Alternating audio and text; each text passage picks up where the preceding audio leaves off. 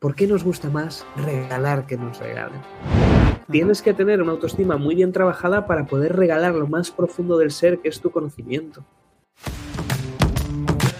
Bienvenido a Comunicar más que hablar. Soy Jesús Pérez Santiago y este es el podcast de los que quieren crear su propia audiencia.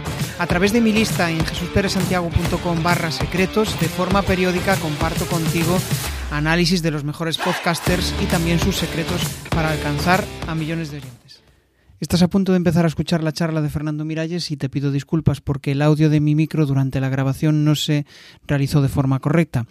Así que te pido que te armes un poco de paciencia porque no se me va a escuchar con claridad. En cambio, al invitado sí se le escucha perfectamente. Empezamos. Fijaros, hablaba fuera de cámara con en este caso con Fernando, ¿no? Y, surgieron cosas pues mágicas, de estas que al final cuando compartes eh, la ilusión por comunicar, la ilusión por compartir, la ilusión de formar a la gente, que es una de las cosas más chulas que, existe, ¿no? Cuando tienes esas, esas ganas de que lo que tiene, lo que sabes, transmitirlo y con lo que tú dices conseguir llegar a otra persona y transformarla, que ya son palabras mayores, eso de transformar, ¿no? Pero es súper chulo. Y Fernando es una de esas personas que tiene una historia, pues, muy interesante. Empezó a comunicar en YouTube, aparte de comunicar en YouTube, pues, eh, fue desarrollando una carrera en relación a la comunicación, mientras tanto, mientras él hacía esos vídeos, aparte de eso era músico, pues fíjate, fue eh, participando en concursos de oratoria, llegó a ser presidente de un club de, oratoria donde él dirigía y, llevaba las riendas del club y poco a poco fue avanzando hasta llegar a ser campeón de oratoria, participó en multitud de concursos, eh, llegó a, a, Corea también y participó en un concurso internacional y todo eso le dio la autoridad que tiene hoy para poder hablar de oratoria, poder ayudar a otros y él tiene como un don especial que es el de centrarse en ayudar a sus alumnos. Para él es su vida. Es muy, de hecho, escuchándole en alguno de los podcasts, eh, ponía de ejemplo a Mercadona, ¿no? Como eh, el ejemplo de que cuando eh, ellos ponen en el centro al cliente, pues él pone en el centro a su, a su alumno. Vamos a aprender muchísimo de él, va a ser una charla donde vamos a aprender cómo conseguir conectar con la gente, cómo crear una marca personal que, em, que genere recuerdo, que genere atracción y además también pues descubrir cómo él ha montado todo este proyecto, la estrategia que él ha seguido. O sea que nada, le doy la bienvenida. Muy buenas, Fernando. Muy buenas, Santiago. Oye, qué pedazo de introducción. Me he ido poniendo rojo. Soy muy tímido, parezca lo contrario, pero Qué barbaridad, qué forma de comunicarlo y mil gracias, de verdad. Mil gracias por invitarme a tu programa. Es un placer estar en directo contigo. Genial, Fernando. Bueno, yo, también soy muy tímido. De hecho, yo creo que el otro día escuchaba algo así como que los introvertidos, eh, o sea, que los introvertidos llegan a ser los mejores comunicadores, porque al final es como que, mm, bueno, pues tratan de centrarse en, su mensaje, ¿no? Y no tanto en, eh, no sé cómo decirlo, en conseguir eh, llegar a grandes masas, sino que al final lo único que queremos es que nuestro mensaje llegue, conectar y ayudar a la, gente. Es algo súper, súper chulo. Bueno, vamos a empezar, vamos a conocerte un poco más. ¿Y cómo vamos a empezar? La pregunta que me encanta y es, ¿qué dos cosas han sucedido en tu vida que han hecho que seas la persona que eres hoy y que estés haciendo lo que estás haciendo ahora? muy buena pregunta. Mira, una de las primeras sería sin duda el día en que me crucé, esto no lo sabe nadie, fíjate, va a ser una exclusiva, que alerta de exclusiva, pero justo estaba estudiando tres años de farmacia por tradición familiar, mi familia es farmacéutica, y lo típico, tú quieres dedicarte a algo, como por ejemplo es la oratoria, la comunicación, siempre he querido ser profesor, una vocación docente como he visto pocas, mira que me he formado luego en docencia, he hecho el máster en profesorado y era el único que no quería opositar de toda la sala, el único que de verdad, además, no es que dijeras, oye, no puedes ser opositor ya más vocación, no encontré esa pasión de verdad, de decir, es que mi alumno es lo que más me importa, es que daría mi vida por ver a personas crecer muchísimo más que yo.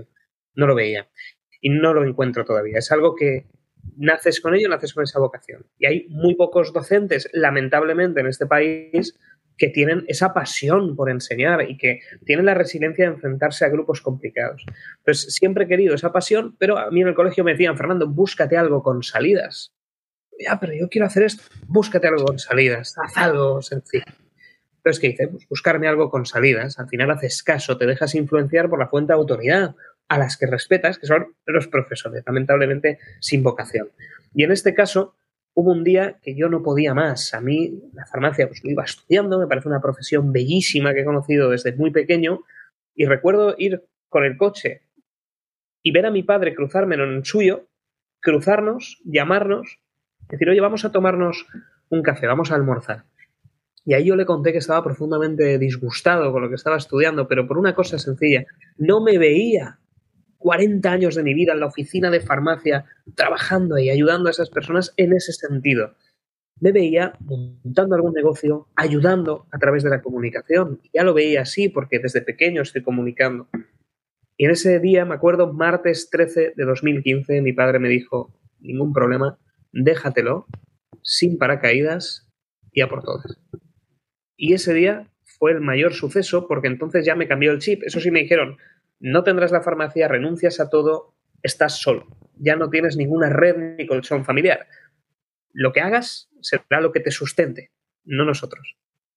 No te va a faltar de nada, tendrás un plato en la mesa, tendrás la educación que te podamos financiar, pero ahora sí estás solo. Y ese fue un gran momento. Te agradezco a mi padre, también a mi madre, el hecho de haber sido tan, en parte, benévolos, me permitieron esa decisión, sabes mucho cómo funciona el qué dirán, pero también estrictos en el sentido de quitarme todo tipo de red que me puede sujetar en la caída para yo no poder caer nunca. Y ese fue el mayor día, sin duda. De hecho, no habría un segundo. Ese es el que recuerdo perfectamente, además eran las diez y cuarto de la mañana. Son de esos días, Jesús, que se te quedan grabados en la retina y puedes recordar cada movimiento. Me acuerdo del coche de mi padre poner el intermitente y girar hacia la gasolinera que tiene un bar, exactamente en el polígono donde nos cruzamos. Y realmente no he tenido dos días así. He tenido uno muy grande. Y a partir de ese han venido, por supuesto, otro tipo de circunstancias y eventos que han sucedido, pero ninguno de esa gravedad. Fue un cambio de vida de 180 grados. Se te cortó ahí unos microsegundos. Em, de hecho, ostras, es que estoy pensando en lo que... ¿Me escuchas, Fernando? Sí, ¿no? Perfectamente, sí, sí. Vale, porque se cortó ahí la, última frase. Hostias, me estoy imaginando eh, en la adolescencia, ¿no? Con mi padre diciéndome eso. Es eh, súper potente. Sobre todo el, que te hayan apoyado, pero también el que te, eh, que te dejaron, o sea, te dejaron soltar lastre, pero también la responsabilidad de decir, ostras, ahora eres dueño de tu vida. A ver lo que haces, ¿no? Es, eso es. Es decir, a ver, en parte soy un tremendo afortunado, porque no todo el mundo, digo que me quitaron la red, la red de seguridad, yo ya tenía un trabajo asegurado, pero me quitaron la red en el sentido de, oye, ahora estás solo, pero eso sí, he tenido mucha suerte frente a otras personas porque es verdad, tenía una cama donde dormir, me siguieron apoyando, me dieron un plato de comida en la mesa, eso nunca me faltó y estoy tremendamente agradecido por ello, sé que soy un privilegiado pero entiendo lo de la red en ese sentido, es decir, ya tenía mi vida hecha, ya tenía la planificación, iba a ganar bien toda la vida en un trabajo estable, cómodo, a gusto, disfrutando, y se acabó. Entonces fue un giro dramático cuando tienes unos esquemas formados y te cambia por completo. Yo no sé si te pasa, pero a mí esa planificación es como que me parece tremendamente aburrida, ¿no? O sea, yo, por ejemplo, en el trabajo en el que estaba era como si, tengo que estar toda mi vida haciendo esto, me muero, me muero por dentro, o sea, eh, es... Aunque también luego lo ves y depende de uno. Normalmente llega el jefe PMC, que es el que te dice por mis coj y terminamos la frase por la censura en directo, pero es el jefe de toda la vida tradicional en este país que te dice esto se hace así, así, así y punto. Pero claro, la sociedad está evolucionando mucho, Jesús, y hay una cuestión que los que damos trabajo a otras personas valoramos mucho y son las ganas de hacer, el hambre interno. Es decir, ya, más con la inteligencia artificial que comentábamos fuera de cámara, ya la empresa no está buscando un ejecutor de resultados, sino de lo que está buscando sobremanera es una persona que tenga la habilidad y las ganas de poder llevarlo a otro punto y que se haga dueño de su puesto de trabajo. Es decir, que llegue por las mañanas y diga, ¿qué puedo hacer mejor? Es decir, ya no es que tengas la planificación hecha, es que tú, como persona que forma parte de una compañía, aunque no sea tuya en propiedad, ahora las empresas lo que buscan es, muy bien, llegas a tu puesto de trabajo, ¿qué vas a construir? ¿Hacia dónde lo vas a dirigir? Obviamente dentro de un plan de acción, pero buscan eso, esas ganas, ese hambre entonces, en parte, no es que tengas una planificación aburrida, sino que tú mismo te has limitado, en parte, porque tú también, caray, una empresa no te va a decir, no, no, deja de hacer cosas, no te va a decir gracias, porque te estás ganando el sueldo, estás construyendo oportunidades, estás tejiendo puentes de negocios, es fantástico. Pero sí, normalmente, al final, el ser humano, por sesgo de comodidad, lo que hace es, me voy a un punto, esa es la visión que tenemos y no permitimos imaginar. Claro, cada vez vamos más hacia encontrar un sentido a lo que hacemos, eh, más que el hecho de, pues eso, yo que sé, la referencia cercana que tengo aquí en Citroën, ¿no? Que es ah, eh, poner tornillos, por, eh, por poner un ejemplo, ¿no? Al final un trabajo tan monótono mentalmente es un desgaste, pero cuando ya encontramos el punto de que eso lo puedan hacer las máquinas y que seamos nosotros los que pues ideemos, creemos todo eso, bueno, pues el ser humano tiene que avanzar hacia ahí, ¿no? Y, a veces, pues, ser creativo no es lo más fácil de esta vida, porque puedes pasarte igual una mañana, me pasa cuando estoy definiendo un nuevo contenido, una nueva formación, y no te surge la idea, y de repente en 10 minutos, ¡pum!, surgió la idea y, eh, y, fluyes, ¿no? O sea, eso no es, no es sencillo. Vamos a, Sí, vamos a entrar en, la parte más creativa tuya. Porque, joder, yo te conocía en tu faceta de, bueno, pues con, con, tu proyecto de saber comunicar, ¿no? Pero eh, cuando te vi, em, a raíz de escucharte, ¿no? de, escuchar determinadas entrevistas, escuché una faceta tuya que no conocía, que era la de que, bueno, pues eh, tocabas la guitarra, tocabas en un grupo de música. Y, no tanto investigar en esa parte, sino en, la evolución, ¿no? Porque yo percibo a un comunicador diferente, en, al youtuber Fernando, que al comunicador ahora de oratoria. Percibo esa, es como una diferenciación. Si tuvieras ahora que balancear y, pensar en esa evolución, ¿qué crees que ha cambiado, Fernando? En el Fernando de, que hacía contenidos para YouTube a el Fernando que ahora pues es formador y, da charlas.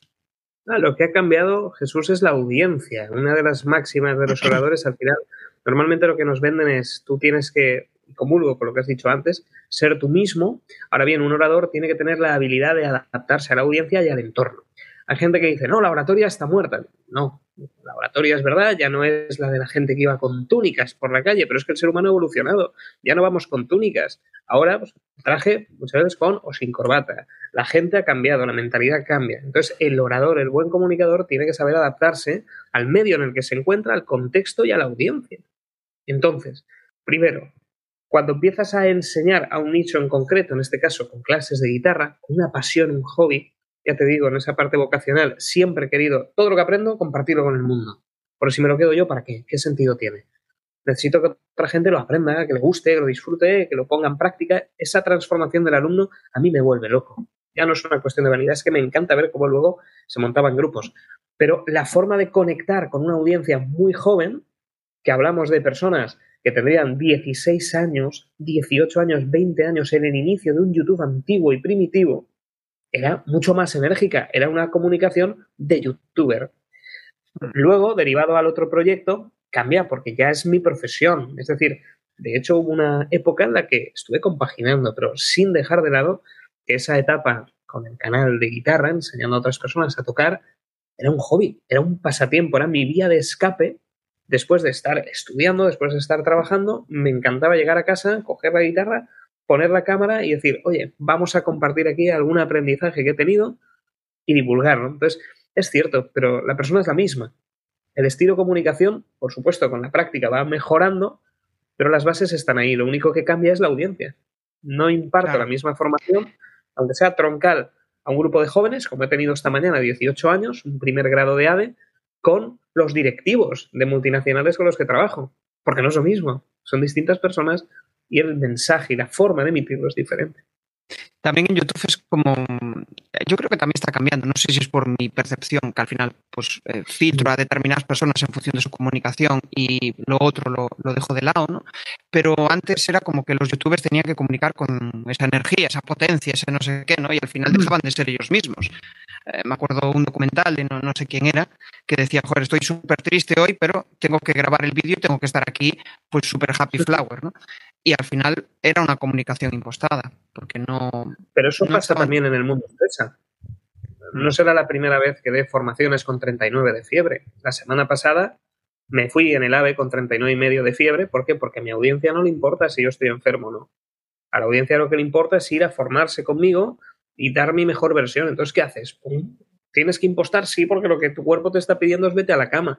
Pero la audiencia ha hecho el esfuerzo, ha reservado hoteles, se ha planificado, ha ido a formarse contigo y el show no puede dejar de estar ahí.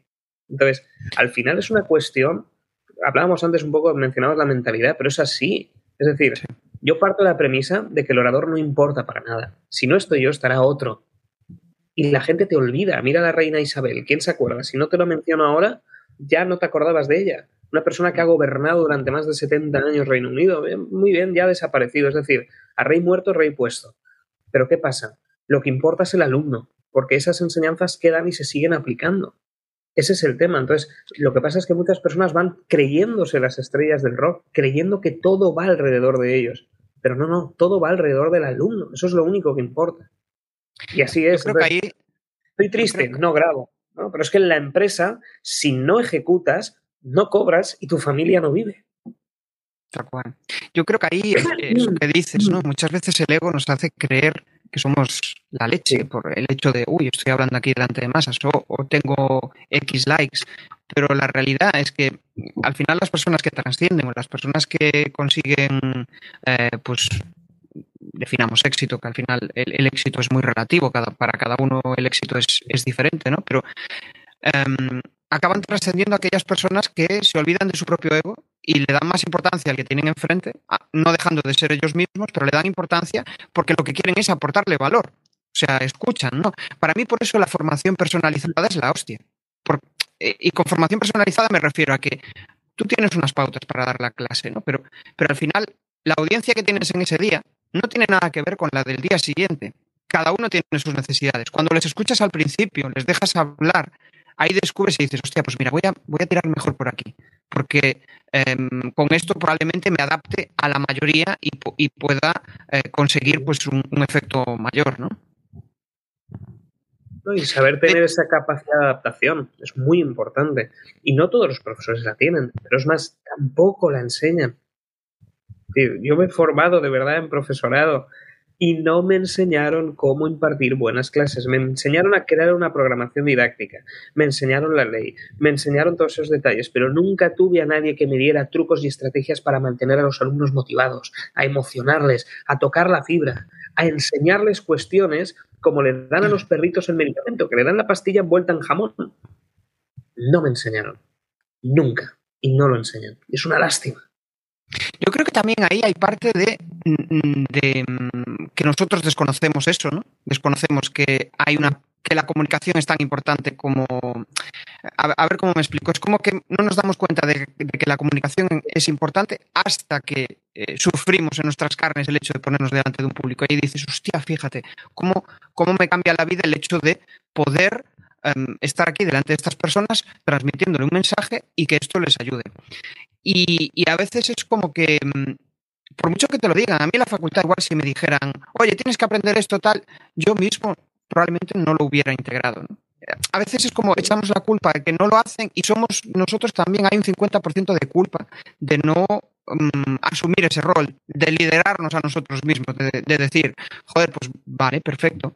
Em, ¿Qué sucede? Que ni lo uno ni lo otro, o sea, no hay realmente una, clara intención por parte de las facultades de enseñar cómo comunicar mejor, de cómo conectar con las personas. Al final es, bueno, pues llegan allí, dan su materia y, se acabó. Y ya está. Va, un poco por ahí. Sí, es cierto. Estoy pensando, en, que la mayoría de la gente, una de las cosas que más le obsesiona cuando quiere comunicar en público es el de no cometer errores. O sea, es una obsesión, el no quiero cometer errores. Y para mí la clave está en asumir que vas a cometer errores. Cuando asumes eso, de repente tu comunicación empieza a fluir, ¿no? Ah, recuerdo alguno de tus vídeos cortos donde hablaba precisamente de eso, ¿no? De, eh, oye, fíjate, hostia, no sé qué decir ahora. Y de repente te apoyas en alguien del público y le dices, oye, ¿tú qué piensas de...? Ya está. Ha habido un error, pero has sabido solventarlo, ¿no? Eso es. Y ahí te has de parar a reflexionar. ¿Se convertiría en un error? Es cuestión de percepción de la audiencia. Para la audiencia forma parte de tu discurso, forma parte de tu estrategia, aunque para ti haya sido un error porque no formaba parte de la planificación, luego ha sido un éxito, porque encima has jugado con la interacción de la audiencia. Entonces, al final conviertes un error en algo positivo. Lo único que sí que es cierto es que hay que trabajar mucho las herramientas que ponemos a nuestra disposición para luego utilizarlas como recurso en el aula. ¿Por qué? Porque si tú no has trabajado esa habilidad de luego lanzar el mensaje fuera hacia la audiencia para que después te vuelva de una manera organizada, ostras, ahí sí que es un error, porque te quedas en blanco, no sabes cómo reaccionar. Entonces, ¿los errores son buenos abrazarlos? Sí, siempre que tengas un plan B y sepas solucionarlos. Si no, tu discurso va a estar lastrado. Es decir, un comunicador que hace muletillas, no pasa nada. ¿La gente le va a entender? Sí, pero no le va a entender igual que al que no hace muletillas. Es un hecho, es una realidad. Estamos aportando ruido. ¿Eso significa que el primero sea mal comunicador? No, pero el mensaje va a llegar mejor siendo el segundo. Por tanto, es abrazar el progreso y no preocuparte.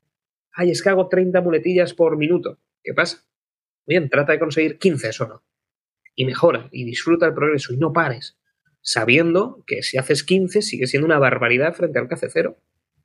Entonces, el error hay que abrazarlo, hay que asumirlo y hay que tener herramientas para poder salir del paso, pero centrarse sobre todo en el progreso.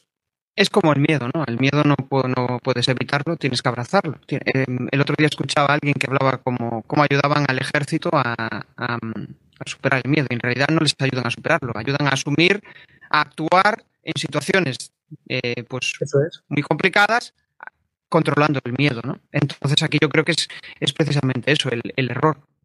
Y ahí has dicho algo que bueno, yo creo que es difícil de, asumir, ¿no? Ese, el hecho de muchas veces cometes un error, me sucede, ¿no? Eh, cometes un error durante una charla y, lo llevas lastrando durante toda la charla y de repente cambia tu forma de comunicar. Y dices tú, pero espera, que, esto es una tontería, ¿no? Entonces es como, joder, voy, voy a darme cariño, voy a ser cariñoso conmigo mismo para, para eh, seguir fluyendo, ¿no? Y, aquí, aquí sí que me gustaría ser un poco cotilla y preguntarte, ¿cuál es ese error que no puedes evitar en tus charlas? Mira, el error que a veces se me escapa sería el centrarme mucho en el mensaje, en lo que es el contenido, vengo de un perfil más académico, y no tanto en la historia que deriva en eso. Hay una realidad, y es que el ser humano, antes que el mensaje, antes que el qué, prefiere el cómo llega al qué. Es decir, yo tengo una idea, pero la gente valora más la historia que te lleva a esa idea que la historia en sí misma. Y en ocasiones, por mi perfil académico, piensa Jesús que yo no vengo del mundo influencer, es decir, yo no he nacido para ser un influencer, tengo, gracias a Dios, una cantidad de gente que me sigue, pero mi trabajo es ser profesor. Empecé aquí en la Escuela de Empresarios del Mediterráneo, en EDEM, empecé en empresas tradicionales, la empresa PYME valenciana, empresas grandes pero tradicionales que no conoce nadie, de sectores robustos, industriales. Entonces, ¿qué sucede? Vengo de un perfil que es sota caballo rey, entregas una información, un valor de una determinada manera. Y a veces, incluso también con estas personas, se valora detrás la historia, cómo llegas a descubrir eso. Porque luego es lo que recuerdan y le da un empaque al mensaje. Y a veces, por pecar de técnico, no comento esas historias y en algún momento el mensaje no llega. Ahora, también te digo que es por rizar el rizo. No es un error que me suceda mucho, pero es verdad que en alguna ocasión, por querer ir rápido o pensar que la audiencia ya lo sabe, no le doy el suficiente empaque y a veces pierdo efecto ahí es como que tu parte racional tiene, o sea, es la, primaria, por decirlo de alguna manera, ¿no? El, hecho de tratar de teorizar aquello que has vivido, lo teorizas, lo, lo, conviertes en un mensaje que para ti tiene sentido, pero igual la audiencia no lo acaba por entender. Pero en cambio, cuando lo hilas con una historia, ahí sí que lo entienden mejor. Y con no, no, no, no es eso. No, es eso, no es eso. Me he explicado mal. No, no, no. Claro, el vamos a poner por partes. El 10% de tu discurso tiene que ser la emisión del mensaje, de la idea, lo que se van a quedar, pero el 90% tiene que ser el cómo llegas a ese 10%. Es decir, la audiencia necesita ver el proceso de historia del héroe hasta que descubres ese 10% de contenido. No sé, es decir, yo en ese 10% luego meto historias, le doy su empaque, lo hago vivir, hago que la gente conecte y lo aprenda, sin falta. Lo único que falta una gran parte de generación de expectativa de ese hype que vas a crear de manera adicional para que cuando les cuentes el mensaje esté en una posición muy abierta, decir, ¡guau! Claro, es que le ha costado un montón, ha sufrido, ha peleado por esto y esto me lo comparte. Entonces, la forma en la que recibe ese mensaje ya es con unas ganas, una expectativa, es, vamos, increíble, que si les digo, mirad, vamos con la estructura tal. Sin embargo, es, y me he peleado, y he hecho esto, y he luchado por encontrarlo, y creía que lo tenía, pero no era así y fallé. Entonces, claro, tú metes a la audiencia en un estado de storytelling tan bueno y dices, oye, caray, ¿eh? y esta es la estructura. Y ahí empieza la parte racional. Pero tú necesitas, ese es el error que a veces comento, necesitas crear esa expectativa, crear ese hype, de modo que la audiencia haga, dámelo, dámelo, necesito saber qué es. Y entonces ahí, esto lo hacen muy bien los americanos, los de Estados Unidos son genios. En España somos más sota caballo rey, perfil más académico. Y es una cosa que me pasa, soy demasiado, demasiado técnico y académico. O sea, a ti lo que te, lo que te mola es eso, crear esa, esa expectativa inicial y es un poco lo que yo creo que lo que más nos cuesta a todos. A veces nos centramos más en eso, en, soltar nuestro propio rollo de que creemos que es súper interesante, pero a las personas no, pues, no conectan con eso. Con eso. Em, hablamos de errores. ¿Qué es lo que más te reta a nivel de comunicación? ¿En qué te gustaría mejorar? Me gustaría mejorar siempre la adaptación de la audiencia. Siempre. En desarrollar modelos que me permitan analizar así de rápido, ver a una persona y decir, a esta persona le interesa esto. Y he mejorado mucho. Llevo años trabajando en ese proceso, porque cuando empecé a comunicar, motivo por el cual me descargué TikTok fue porque justamente aquí en la casa donde estoy, en EDEM, me contratan para un grupo de jóvenes muy pequeños, estamos hablando de 11, 12 años, un reto preuniversitario para desarrollarles sus habilidades transversales y entre ellas la oratoria. Digo, ¿cómo comunico yo con chavales de 11, 12 años? Y entonces ahí fue cuando me descargué TikTok para entender cómo funcionaba su mente y me tuve que tomar dos paracetamoles. Jesús, aquello era salvaje. El TikTok primitivo, nada más te descargas la aplicación, dices, ¿en serio la humanidad va por este camino? ¡Qué barbaridad! Luego ya TikTok aprende de tus gustos y te enseña lo que te gusta. Lo cual ahora para mí es una fuente de aprendizaje estupenda. Pero al principio era salvaje. Todo el mundo bailando por ahí, haciendo no sé cuánto. ¿pero esto qué es? ¿Dónde estoy? Dolor de cabeza total. Y tomaba nota. Entonces, lo que antes me costaba mucho tiempo, con el modelo que he estado desarrollando con base en mejorar, ahora el resultado es excepcional. Sí que tengo la habilidad de observar a una persona y decir, tengo que decirle esto, esto, esto y esto, porque sé que le va a conectar. Ahora, siempre hay puntos de mejora. Siempre hay puntos para seguir eliminando el ego, el yo, y centrarnos en el otro. Y ahí siempre hay un punto de mejora. Porque da igual toda la técnica. Si consigues hacer que tu discurso sea un traje a medida para tu interlocutor, no hay más preguntas. Esto, que dices de, eh, esto que dices de que siempre hay un punto de mejora es cierto, ¿no? O sea, yo, por ejemplo, yo cuando entré en, Toastmaster decía, pero este tío que hace aquí, mm. sí, comunica súper bien. o sea, aunque aparentemente para ti haya personas que comunican súper bien, él tiene también sus propios retos para mejorar. Eso es lo, más chulo, ¿no? De, estar en un club donde, donde compartes inquietudes y de repente ves a alguien con, eh, con un miedo tremendo a comunicar y dices, hostia, pero si es un gran orador. O sea, si se diera cuenta del valor que tiene, es la, leche, ¿no? Eso es súper, súper chulo. Y, y ahí yo creo que hay un miedo que nos pasa a todos, eh, y, va evolucionando y lo vas trabajando, pero sobre todo cuando empiezas a comunicar, ¿no? Que es el miedo a conectar con la audiencia, tienes miedo a no conectar con ellos. Y con esto no me refiero a conectar con todos, que eso es imposible, ¿no? Pero ¿cómo, cómo crees que le podríamos dar un consejo a alguien para que conecte con la audiencia. Yo para mí el, quizá el, mejor consejo es que trate de ser el mismo, que trate de comunicar natural pero no es sencillo. ¿Tú qué le dirías a alguien así? Y esto es una gran responsabilidad. Yo le diría que No, no, totalmente, no, totalmente. Lo primero que le diría es una cuestión de perspectiva. Es decir, lo voy a decir es muy políticamente incorrecto, pero es algo que se ha de decir. Tú como orador no le importas a tu audiencia. En absoluto, nada, cero. Eres una simple herramienta para ellos obtener un beneficio. Ah, ya estoy escuchando a la gente, pero ¿cómo dices eso, animal? ¿Qué estás pasando? el mundo es de rosas, el mundo es de Peppa Pig, todo. No, no, no, no es una realidad, lo siento mucho. Tú eres un medio para que ellos obtengan un fin y en el momento en el que tú lo entiendas, cuando salgas a comunicar, te quitas una responsabilidad enorme. Es decir, ser tú mismo ayuda, sí, pero tienes que adaptar una versión que haga que tu audiencia, uno, empatice contigo y dos, entienda mucho mejor el mensaje gracias a esa actuación que estás haciendo. Es decir, tú como orador tu único objetivo es transmitir un mensaje de un punto A a un punto B y que el punto B lo entienda y lo reciba. Todo lo demás no sirve de nada. Has hecho un mal trabajo. Entonces, tú tienes que dirigirte a tu audiencia, saber qué es lo que le va a funcionar. Y para ello, lo más importante es analizar muy bien sus gustos, sus intereses y seguir la máxima de Aristóteles. No hables desde tu perspectiva, no han ido a escucharte a ti. Es hablarles desde su perspectiva porque tú eres el vehículo para escucharse a sí mismos, para aprender nuevas cosas que apliquen en su vida. Entonces, no se trata de conectar o no, o tener trucos y técnicas para que ellos conecten contigo. Es decir, tú tienes que trabajar todo para entregarles el mensaje y quitarte la necesidad de, ay, es que no me hacen caso. ¿Por qué? Si mi contenido es bueno. No, no.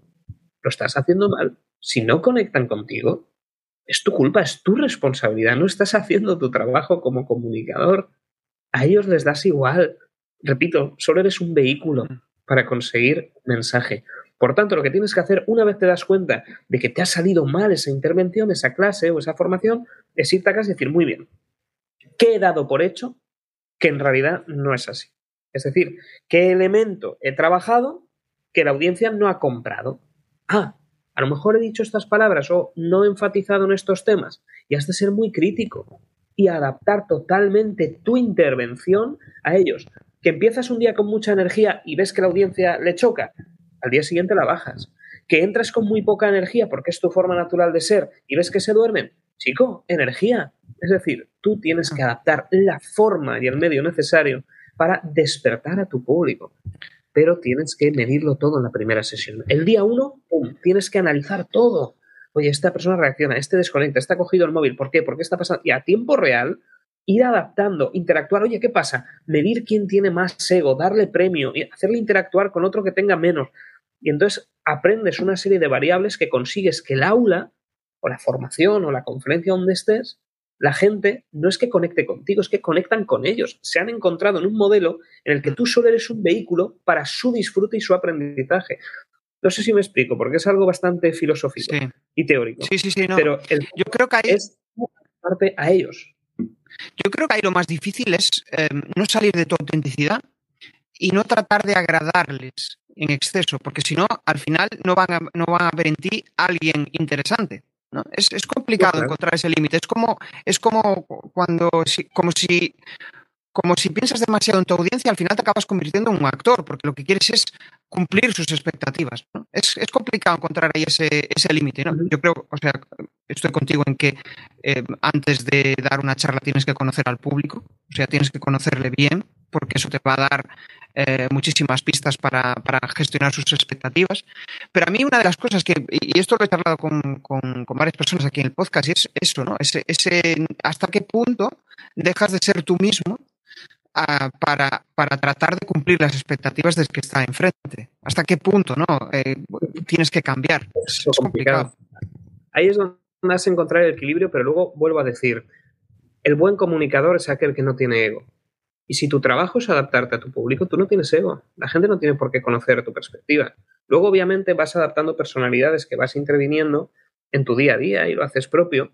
Pero a DiCaprio, por ejemplo, DiCaprio. ¿Cómo es DiCaprio? Tú a DiCaprio te da igual como sea.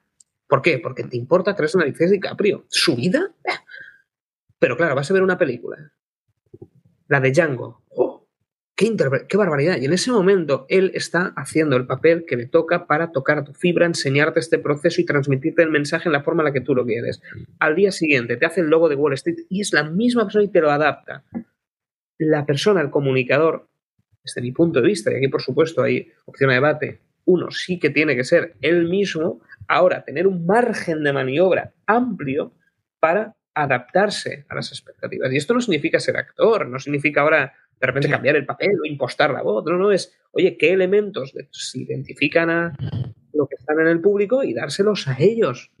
Pero eso que te digo, al final, la idea no es que se pueda qué maravilla, Fernando Miralles, qué gozada, no, no, es, wow, ¿cómo he aprendido en esta clase y cómo lo voy a aplicar? Y que mi nombre no salga pero claro, ¿qué sucede? El problema que tiene la gente al comunicar es que como todos les miran a ellos y luego les valoran, empiezan a decir, oh, qué maravilla, soy el mejor, que wow, que claro, yo quiero que me escuchen a mí por cómo soy. No, no, no, no, no. El éxito, cuando yo doy una formación y considero el éxito es, doy la clase y luego mi nombre no se menciona. Es, qué maravilla de formación, me ha gustado mucho y luego he tenido estos resultados. ¿Por qué? Porque eso es mi objetivo. Mi objetivo luego no es llegar a casa, ay, mira, ¿Qué premio? Un premio de ego. ¡Qué bien! Me han validado. Nada me gusta. Yo creo que hay el mejor ejemplo. Diferentes. Yo no soy conferenciante, yo soy profesor. Pero profesor de pasión. No, mi objetivo no es subir a un escenario mil personas. No conecto igual. Es decir, llegas, bien, das la formación, pero donde de verdad consigues una transformación es un grupo pequeño porque puedes hablar después. Depende del formato. Hay gente que le gusta más el show, más el ego, y a mí me gusta el aula, la batalla. El ver a un alumno a los ojos, un chaval joven de 18 años, ver que comunica mal y ahora en la cuarta sesión son bestias. se suben al escenario y dices, y en ocho horas hemos hecho esto.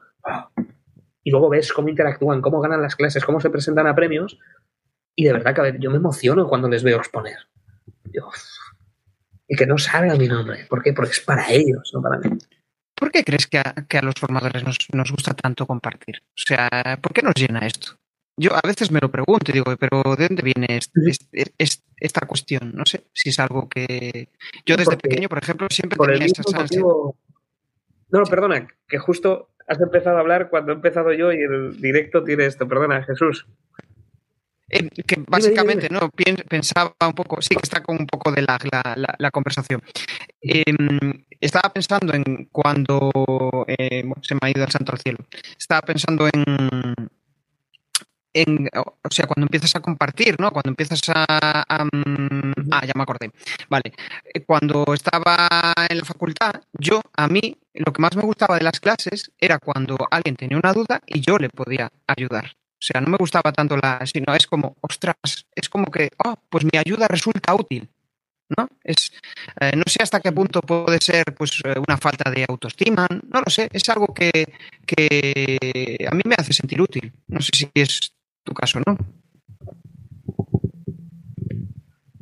No creo que sea una falta de autoestima. Tienes que tener una autoestima muy bien trabajada para poder regalar lo más profundo del ser, que es tu conocimiento. Y regalarlo y ofrecerlo a los demás. Y que lo puedan aplicar. Y encima, fíjate, si tienes que tener una autoestima fuerte para ver cómo otras personas a las que tú les has dado tu conocimiento, luego lo hacen mejor que tú. Y que quieras seguir apoyándoles y dándoles. No, Jesús, ahí tienes que tener una autoestima bárbara. Pero ¿qué sucede? Lo mismo que con los regalos de Navidad. ¿Por qué nos gusta más regalar que nos regalen? Es lo mismo. Nos gusta mucho servir a los demás. Depende de la persona. Hay gente que no, que le gusta que le den solamente, no da. Pero realmente en el ser humano, el dar está por encima. Es lo que más a mí, por ejemplo, me fascina. Y no es por una falta de autoestima. Luego me gusta ver cómo gente me supera. ¡Qué bestias! ¿Cómo comunican? ¡Oh! Ellos me tienen que dar clase ahora a mí. Pero, ¿qué le pasa al típico formador? Pues, ¿será posible? ¿Cómo me va a superar este? Y deja de darle el conocimiento. Deja de darle esas últimas pepitas. No, el conocimiento se dar entero. Que el otro te supere. ¿Por qué? Porque entonces será un éxito. Has hecho bien tu labor como profesor. Pero son filosofías. Esta es mi forma de ver la vida. Hay otras personas que tienen su ego, su... no es malo, cada uno vive su estilo de vida y se acopla a lo que desean. Lo bueno, de, lo bueno de, esa filosofía ¿no? es que cuando lo das todo, cuando lo compartes, em, de repente, de allá unos años, te vuelves a encontrar con esa persona y, y, hay una conexión especial. Hostia, tío, gracias a esto, ¿no? Es como que al final eh, lo que estás sembrando es precisamente eso, ¿no? Pues una relación más de largo plazo. Cuando no das, pues te van a recordar precisamente por eso. Ah, este es el tío que, fíjate, em, me entorpecía mi trabajo, no me consiguió ayudar, ¿no? Es, va, un poco por ahí. Vamos a dar un salto, que ya llevamos un buen rato charlando y yo me lo estoy pasando en grande, y vamos a dar un salto hacia el negocio. Y si tuvieras que decir la principal cosa, la principal cosa que hace que tu negocio funcione, ¿cuál sería? Primar el alumno siempre Siempre. Nunca tenemos como indicador el dinero en la empresa. Nunca. Medimos el resultado del alumno, el que esté a gusto, el que llegue y salga fascinado. Lo otro llega solo. Pero es un poco, yo he estudiado justo aquí también en esta casa. Parece propaganda Denver. Estoy encantado, es mi alma mater. Y a nosotros nos enseñaron la cultura del modelo calidad total de Mercadona, donde pones al cliente dentro. Y recuerdo frases que decían, prefiero perder una venta a perder un cliente. ¿Por qué? Porque hoy a lo mejor pierdes dinero con esta persona pero te lo quedas toda la vida. Es decir, cuando una empresa, una persona pone por delante al alumno frente a cualquier situación económica, es cuando hay una conexión total. De hecho, la gente que haya venido como alumno a nuestras formaciones dice, pues, si es que solo es valor. Soy el único formador que no vende al final de unas sesiones.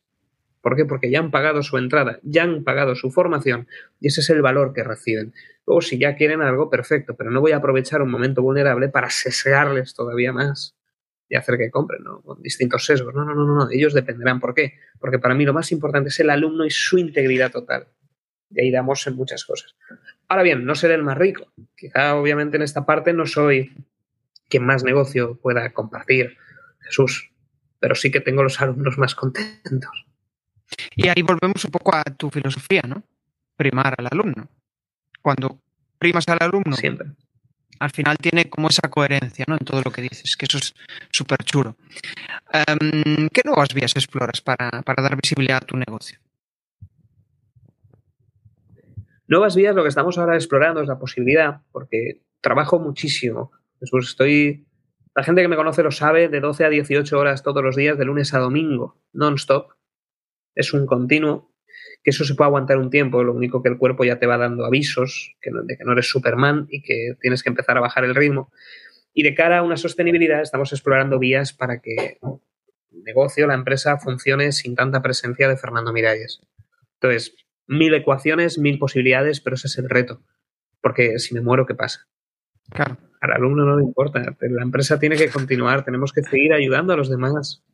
Y yo me puedo morir perfectamente, haber hecho mi trabajo, moriré feliz y a gusto, con tranquilidad. Ahora bien, el alumno no merece quedarse en discontinuo, necesita seguir, necesita practicar y seguir con su vida. Por tanto, sí. tenemos que preparar esto para que si me sucede algo, ellos no se queden sin el conocimiento.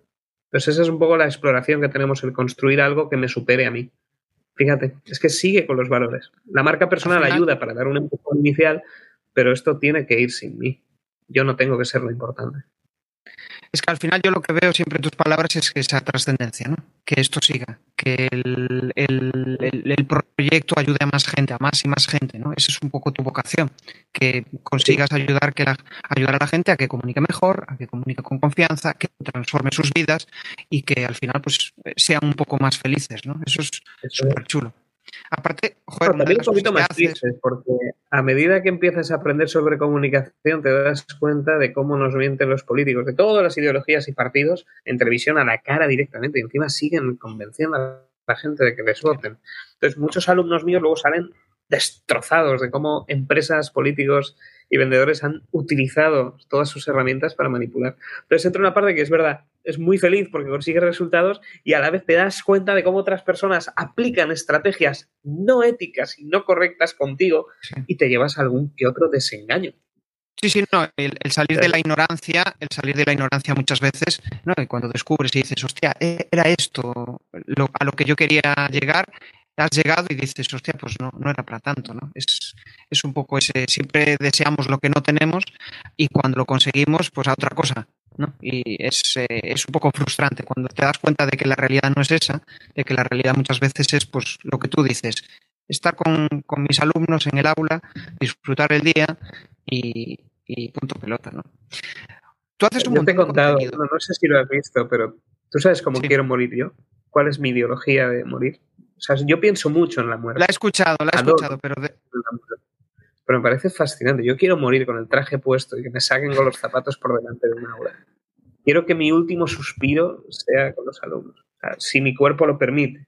Por supuesto que esté mi familia también. Es decir, poniendo a elegir, es verdad, pero me encantaría morir siendo profesor. Has dicho lo del traje no... Últimas es, palabras... es, es, brutal eso, ¿no? O sea, ahora estoy imaginando el féretro saliendo de la clase con, con, contigo dentro, saliendo por la puerta. Es curioso eso, pero de hecho, joder, yo creo que una de, tu, de lo que marca tu marca personal, valga la redundancia, es eh, tu bigote y tu traje. Eso, eso forma parte de esa. Eh, lo del traje, eh, ¿cuándo lo. O sea, ¿te sale a ti porque te gusta o, fue, o dijiste, pues yo creo que esto no, puede marcar? Me fascina. No te puedo enseñar Instagram porque tengo justo el teléfono como cámara, pero yo te enseño Instagram y todos son trajes. Tengo una pasión absoluta por los trajes, los tejidos, me fascina, me parece un estilo vestimenta, el traje cruzado, el inglés, el americano, el italiano, todos tienen sus cosas, el tipo, wow, me vuelve loco. Entonces, claro, se suma a que desde que estaba estudiando la carrera, yo en tercer año ya me dejé el bigote por diferenciarme de los demás. Es una marca personal muy fuerte. La barba la lleva mucha gente, bigote, en España casi nadie. Entonces ya era una seña de diferenciación. Y luego es que me gusta mucho la estética de los 70 y los 80. Y me fascina el traje. Me parece una pieza única de vestimenta. Vamos, que no cambia con el tiempo, me parece involuta. Entonces me gusta mucho. Y desde tercero de carrera me dejé el bigote y en cuarto ya iba con traje como alumno. Qué bueno. Iba mejor vestido a veces que los profesores. ¿Por qué? Porque yo ya era un profesor. Yo, para mí este es el uniforme de profesor. El ir bien vestido. Es como los profesores de instituto, las películas americanas que van con su traje, su corbata, o incluso se ponen el jersey y tienen la corbata debajo. Ese es su uniforme, esa es su actuación. Igual que un bombero no lo verías con pantalón corto y chanclas, profesor tendría que ir y entra todo. Eres el mismo profesor, mundo Peppa Pig y todos los ataques de hay que ser uno libre y autenticidad, sí, pero el hábito hace al monje. Y hay muchos estudios que reafirman que tal y como tú te vistes, actúas en consecuencia. Y tu alumno merece lo mejor. Tu alumno merece cada segundo de tu atención y tu productividad. Por tanto, si está científicamente demostrado que tú, vistiendo de una determinada manera, vas a incrementar tu productividad, vas a estar más fino porque estás actuando en el papel que representa, tu alumno lo merece, ¿por qué no hacerlo? Es eh, una de las cosas que percibo es precisamente eso, ¿no? La pasión por pensando siempre en, las consecuencias que puede tener sobre las personas el hecho de que tú vayas en traje o el hecho de que tú tengas una determinada forma de actuar. ¿no? Eso al final influye muchísimo. Al final, em, una de las cosas que más buscamos es gente que nos inspire. Yo por lo menos, ¿no? Eh, siempre estoy buscando eh, determinados rasgos, determinadas cuestiones de otras personas que me parecen interesantes y decir, hostia, ¿hasta qué punto eso puedo integrarlo en mi vida para pues eh, conseguir determinadas situaciones. ¿no? Es súper chulo sobre, sobre, o sea, sobre todo eso. Una de las cosas que más haces en tu día a día es crear contenidos. Creas un porrón de contenidos. Em, y una de las cosas que sabes hacer muy bien es reciclarlos, ¿no? reaprovechar contenido. ¿Hay algo de ahí que a la hora de hacer contenidos que delegarías, que te da pereza, que dices tú, uff, qué coñazo tener que hacer esto? Todo. Todo. Todo lo del contenido me da pereza. De hecho, lo primero que hice antes incluso de cobrar yo, cuando empecé ya a ampliar el que es el volumen de negocio, todo lo empecé a generar a través de redes sociales. Ya tenía, te decía, mi salario sencillo, modesto, trabajando como profesor en la empresa tradicional valenciana, impartiendo formaciones como consejero. ¿Y qué sucede? Que a través de las redes sociales se amplifica el mensaje y te empieza a llegar más volumen de negocio. Y lo decidimos abrir al público en general también. Cuando pude, a la mínima que con un pelín extra de ingresos sumado al que yo ya tenía, preferí quedarme a cero, pero contratar ya una primera persona que me ayudara con eso. ¿Por qué? Porque tengo que entender qué es lo que de verdad suma a mi alumno. Es yo dar las clases. Lo otro es un medio de difusión, el ayudarles a otras personas que no pueden estar en la clase. Pero claro, mi foco es dar la mejor clase posible. Y luego esta persona me ha ayudado muchísimo, pero siempre, ya te digo, todas las decisiones no van por el capital, sino lo seguiría haciendo yo. Mm. Pero como a mí lo que me gusta es estar en el aula, lo único de verdad que me gusta es estar en el aula, todo lo demás es secundario, mi foco está ahí. Entonces, todo lo delego, todo lo que puedo lo delego. Y todo lo que no he podido delegar me resta de cara al alumno. Entonces, en cuanto a creación de contenidos, si se puede, a la mínima opción que se tenga es contratar a alguien, pagarle bien, que esté a gusto económicamente, siempre que se pueda, incluso tú quitándote de ti, aunque seas el que menos cobre de la empresa, pero conseguir que otras personas. También es una filosofía diferente. Hay mucha gente que me escribe y me dice, pero Fernando, ¿por qué voy a un taller tuyo si ya lo estás compartiendo? Vamos, imagínate si enseño cosas en los talleres, que si solo lo que ves en redes sociales te parece mucho, hay mucho que no comparto. Aún así, tú puedes aprender perfectamente. A la misión que le di al equipo es, chicos, aunque os parezca algo demasiado bueno para compartirlo, hacedlo, compartidlo, sacadlo. ¿Por qué? Porque es que hay gente que económicamente no puede venir a una formación. ¿Qué pasa? ¿Que ellos no valen lo suficiente respecto a los que sí tienen dinero? Tenemos también que ser altruistas con ese conocimiento y dárselo en formas. Pero ya te digo, Jesús, sé que soy una persona muy poco sexy de cara a las entrevistas porque no soy nunca una persona que vaya a tener un éxito despampanante en los términos de la sociedad. No ser el más rico, no ser el que mejor coche tenga, no es lo que me mueve. Entonces, sé que es verdad que mis decisiones no van enfocadas a un público más generalista. No, pero de ahí, de ahí extraigo una, joder, un aprendizaje interesante para la audiencia, que es el, hecho de que, mm, eh, ¿cómo decirlo? Que, que tú eh, te atrevas a compartir tus contenidos, el hecho de que mm, decidas que todo el mundo tenga acceso a tu conocimiento, no significa que ese conocimiento sirva de transformación para esas personas. Puede ayudarle, pero donde realmente pueden, puedes tú ayudarle a transformarse es en el aula. Ahí es donde tú puedes actuar, ¿no? y, que consiga transformación. Con los vídeos. Muchos me los encuentro por la calle y me dicen, Fernando, me has ayudado mucho estudiante. Jesús, es que la gente se olvida, pero un estudiante que tiene 15 años y tiene que hacer presentaciones en secundaria, no les enseñan a comunicar. Y por suerte encuentran el canal de TikTok o el de Instagram o el de YouTube y empiezan a ver algún vídeo mío. Dicen, Fernando, llevo seis meses viendo tus vídeos, lo que hace que si ves los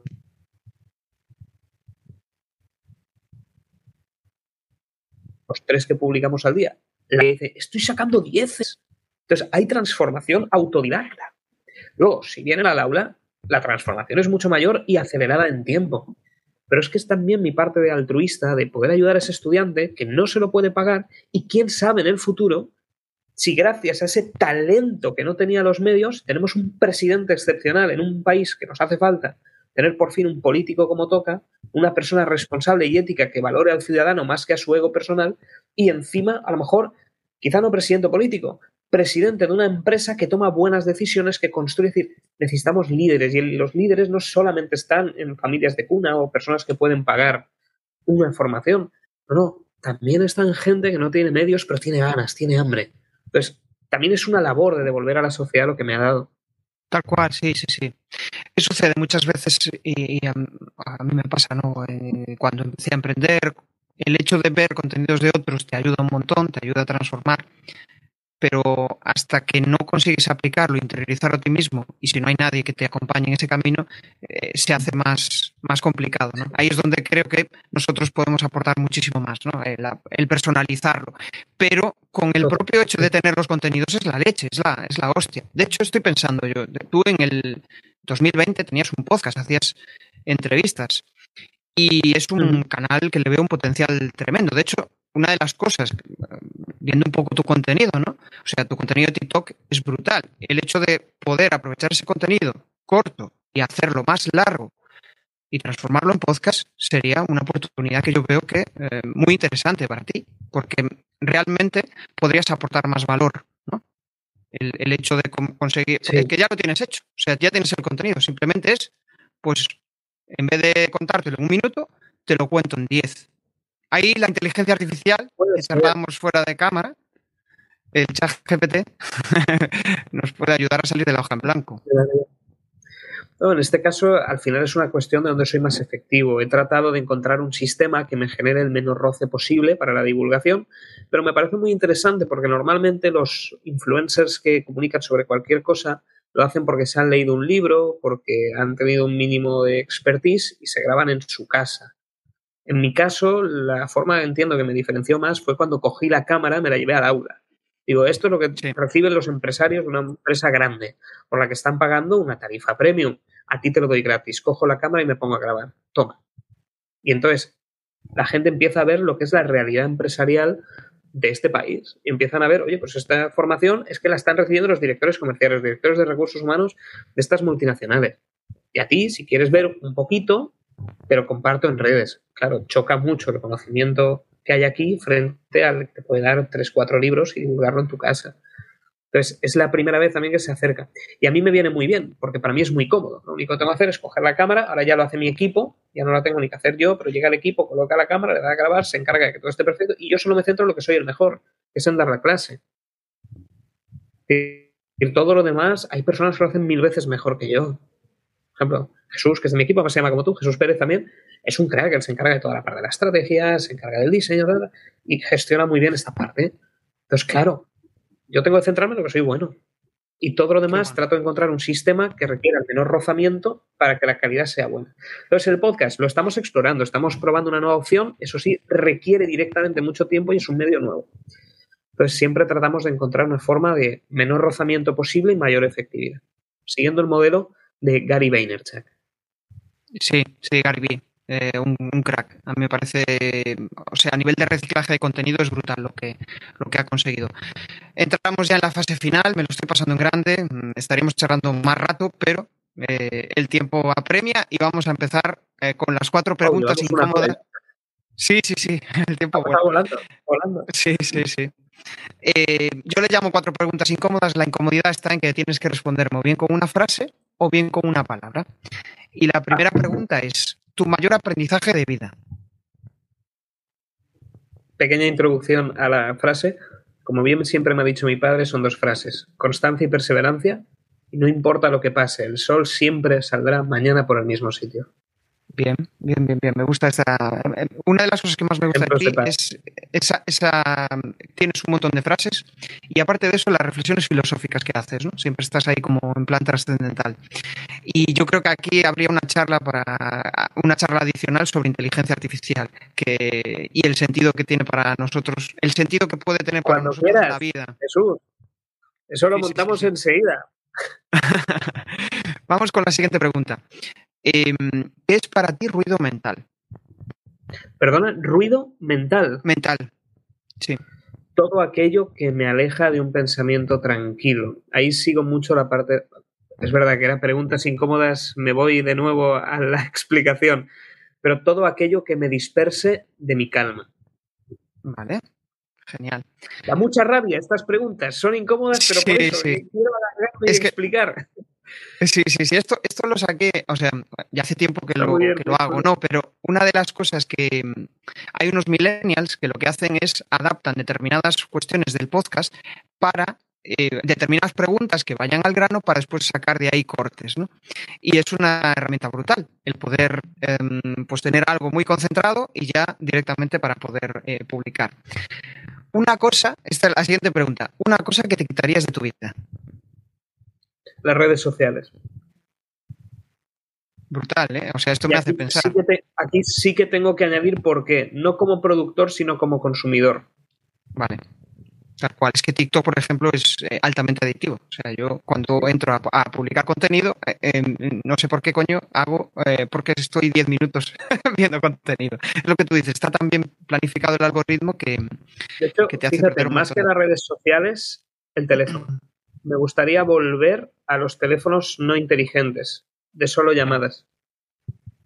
Pero el negocio no me deja.